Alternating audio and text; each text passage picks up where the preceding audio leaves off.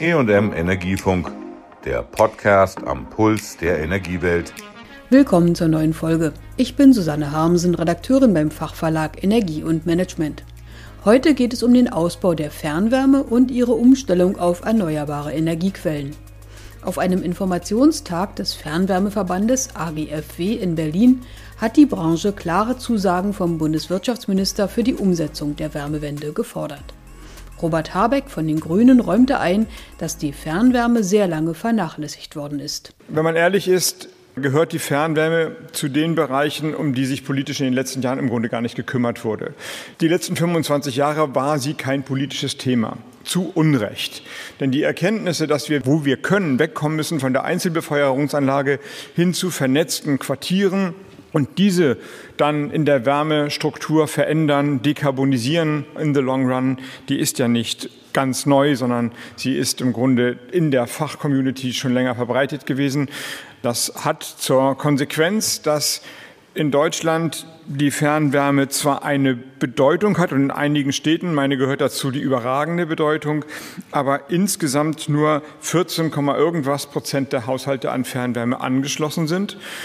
Wenn wir an das vielleicht Fernwärme-Vorbildland Dänemark denken, das dürfte jetzt sozusagen von der klimatischen Lage und von der Einwohnerstruktur nicht so ganz wesentlich anders sein als Deutschland, sind es 65 Prozent. Und wenn Sie sich anschauen, was die Dänen bei der Dekarbonisierung im Wärmebereich gemacht haben, quasi die gleichen Prozentzahlen, also etwa zwei Drittel in Dänemark sind dekarbonisiert. Und in Deutschland im Wärmebereich haben wir vielleicht 15 Prozent erneuerbare Energien im Wärmebereich. Und ich glaube, der Zusammenhang ist halt gut begründet, wenn man zentrale Feuerungsanlagen dekarbonisiert, dann ist es einfacher, als wenn jeder Haushalt das seine macht. Eine Effizienz haben wir sowieso im System drin.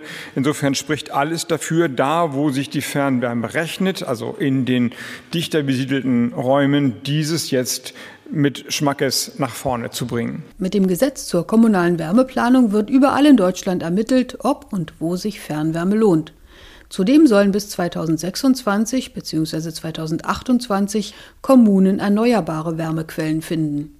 Das kann Abwärme aus Industrie oder Klärwerken sein oder Geothermie.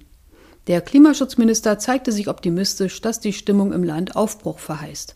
Robert Habeck. Da, wo ich mit Kommunalpolitikerinnen und Politikern rede, sogar bis in die ländlichen Räume hinein, sind alle dabei, Wärmepläne zu machen, zu versuchen, Quellen zu erschließen und zumindest zu verstehen, wie man die Wärmepolitik effizienter und damit am Ende auch klimaneutraler organisieren kann. Das wird unterstützt mit den Haushaltsbeschlüssen, die jetzt kommen, abgesichert, wird unterstützt durch das Bundesprogramm Erneuerbare Wärme. Wir haben im letzten Jahr ungefähr 1000 Anträge beschieden. 300 Anträge sind jetzt im Moment noch nicht beschieden. Mehr werden kommen. Diese nicht beschiedenen liegt auch daran, dass wir zwischendurch eben noch ein Problem hatten und erstmal ein paar Bescheide aussetzen mussten. Aber Sie sehen, 1000 300 Anträge, welches Interesse aus der kommunalen Welt da ist, bestimmte Maßnahmen umzusetzen. Und das sollen noch gerne mehr werden. Die Programmtitel sind erst einmal ausfinanziert.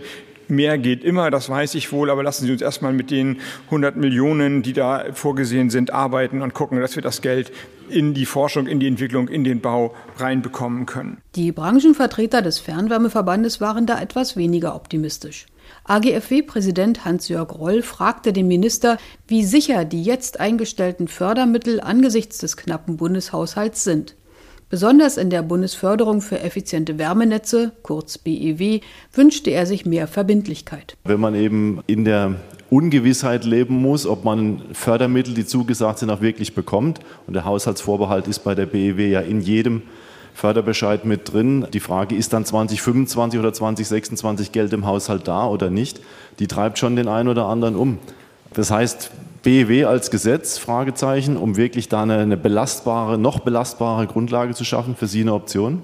Das sieht der Minister allerdings nicht als Problem. Er versprach der Branche, diese Sorge ist unbegründet. Wir haben bisher bei all den Programmen, auch bei denen, das räume ich ja ein, wo wir gezwungen waren, relativ plötzlich die Programmauskehrung zu stoppen, alle Förderbescheide, die zugesagt wurden, auch immer eingehalten. Ich würde das ausschließen, auch sicherlich für alle Ministerinnen und Minister in aller Zukunft, dass wenn eine Kommune, ein Stadtwerk mit einem Förderbescheid angefangen hat zu bauen und ihn dann einlösen will, dass dann irgendeine Regierung sagt, nee, das machen wir nicht, das ist auszuschließen. Das kann sich keine Regierung leisten, da müssen sie gar keine Sorgen haben und das haben wir auch nie so getan.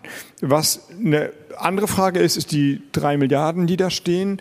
Also kann es sein, dass irgendwann Töpfe ausgekehrt sind und noch mehr Förderbescheide gewollt werden und die nicht da sind? Da muss man ehrlicherweise sagen, das kann natürlich passieren, je nachdem, wie erfolgreich Programme laufen.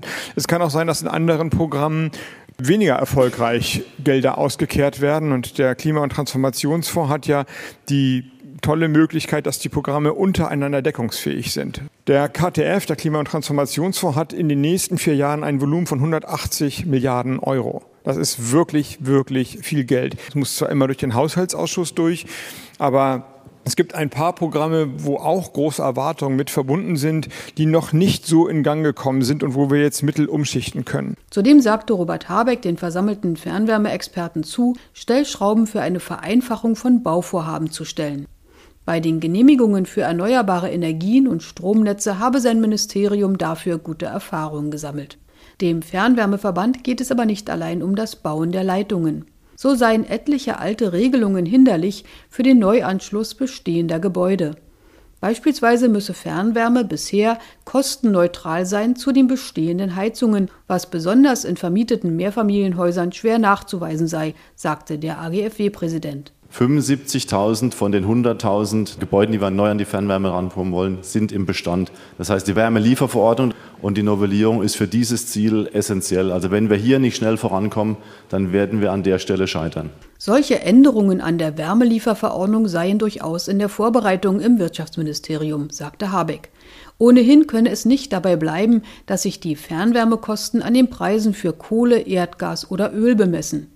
Der Minister will ein neues System.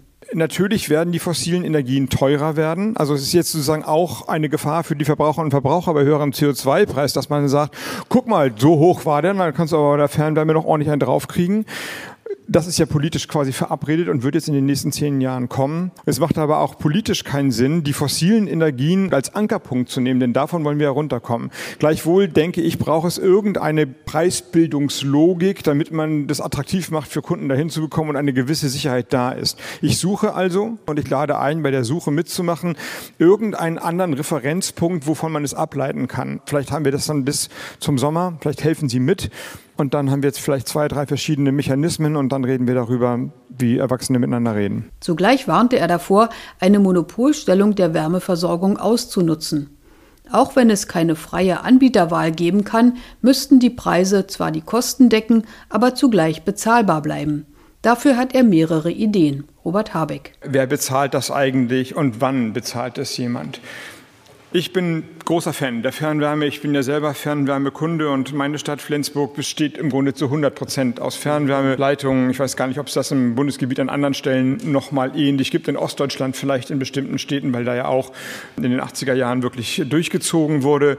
Trotzdem muss man natürlich sagen, dass im Unterschied zu anderen Energieträgern, wenn man erstmal an der Fernwärme dran ist und angeschlossen ist, man auch nicht wieder loskommt davon. Man kann eben nicht den Fernwärmeanbieter wechseln, wie man den Gasanbieter oder den Stromanbieter wechseln kann.